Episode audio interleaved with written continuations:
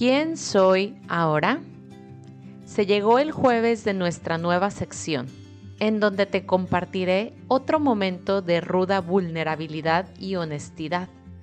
Y aquí me interesa bastante saber si tú has pasado por algo similar. ¿Lista? Te cuento pues que este año dejé de contestar mensajes por el mero compromiso de contestarlos.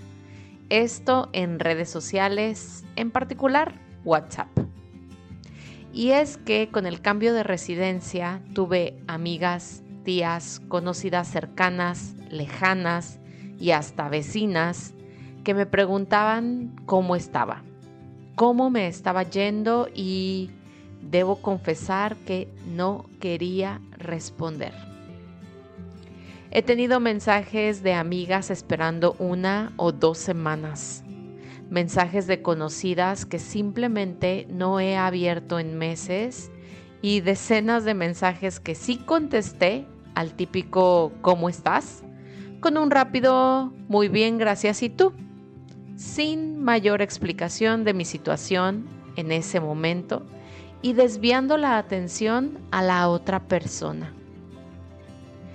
Me di cuenta que no quería dar explicaciones de cómo la estaba pasando en realidad, porque sentía que me exponía vulnerable ante ellas. Sentía que al confesar que no estaba pasándola del todo bien, porque fue súper rudo el cambio interno que tuve, y explicar que era uno de mis momentos más oscuros de mi adultez, entonces me iba a dejar ver como una persona débil. Obvio que hoy sé que mi ego estaba jugando con mi valía y con mi imagen, haciéndome creer que mis experiencias, entre comillas, negativas, no debían ser habladas con nadie, porque si no, entonces caería del pedestal de mujer fregona, exitosa, fuerte, invencible. Inclusive llegué a pensar de que la gente quería saber por puro morbo y yo con una actitud arrogante de ¿y qué les importa? Viéndolo en retrospectiva, esta actitud hacia los mensajes de WhatsApp era solamente una manera de protegerme, de no sentirme expuesta, de cuidar de cierta forma mi proceso de transformación que no estaba siendo tan lindo como las historias de novela nos cuentan o como esperaba que mis herramientas de mis trabajos personales de sanación y conexión con mi ser energía perfecto actuaran.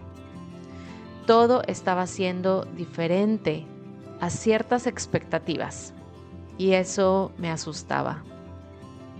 Entonces, el resultado era meterme en un caparazón y mejor no dar explicaciones.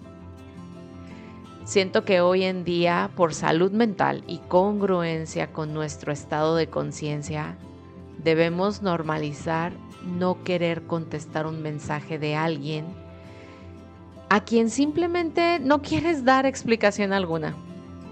Sin embargo, creo que es fundamental reconocer en nosotras la razón real de esta decisión.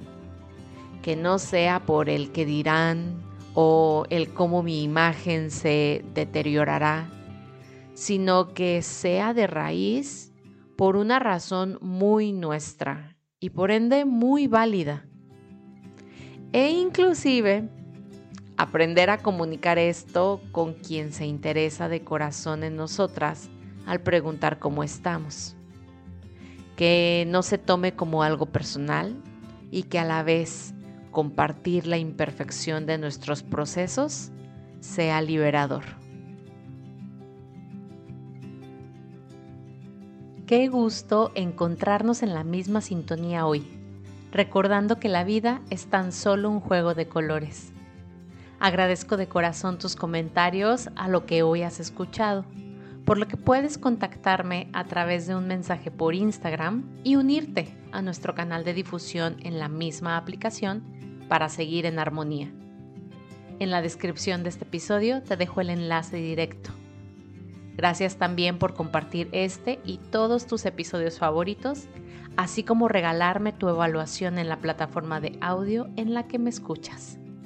Bendiciones infinitas.